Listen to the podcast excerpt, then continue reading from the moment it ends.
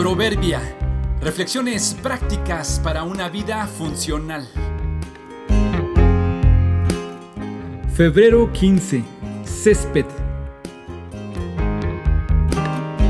Las actitudes, como el pasto, deben podarse constantemente porque de lo contrario nos hacen perder la forma.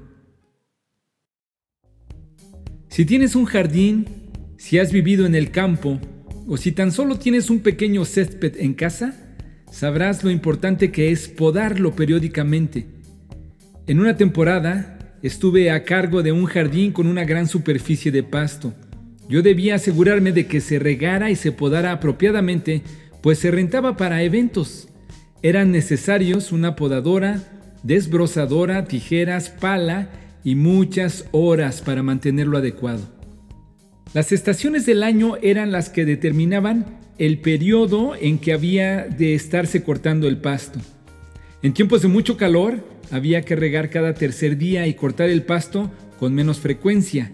En épocas de lluvia se invierte el proceso.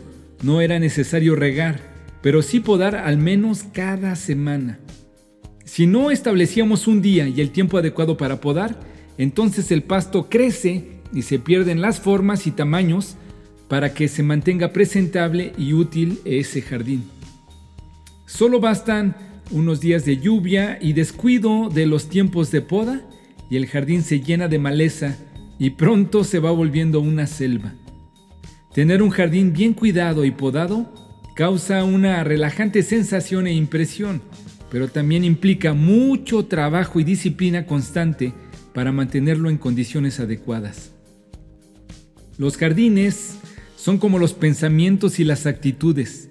Necesitamos tomar control de ellos y recortarlos constantemente, periódicamente, porque de lo contrario crecen y se desarrollan y nos hacen perder las formas y la presencia adecuada.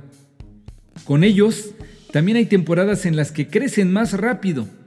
La verdad es que no podemos, por más que lo intentemos, eliminar todas nuestras malas actitudes y nuestros pensamientos tóxicos, pero sí podemos y debemos mantenerlos a raya, podarlos cada vez que aparezcan de nuevo, no dejarlos crecer porque pronto nos invaden y nos descomponen. La clave entonces con las actitudes y el pasto es establecer la forma y los tiempos adecuados para podarlos. Que nosotros les demos forma, no permitamos que ellos nos den forma a nosotros. Ten tu podadora y tus tijeras listas y afiladas. Ten tus decisiones y tu determinación preparada para podar todas las veces que sea necesario. Examíname, oh Dios, y sondea mi corazón. Ponme a prueba y sondea mis pensamientos.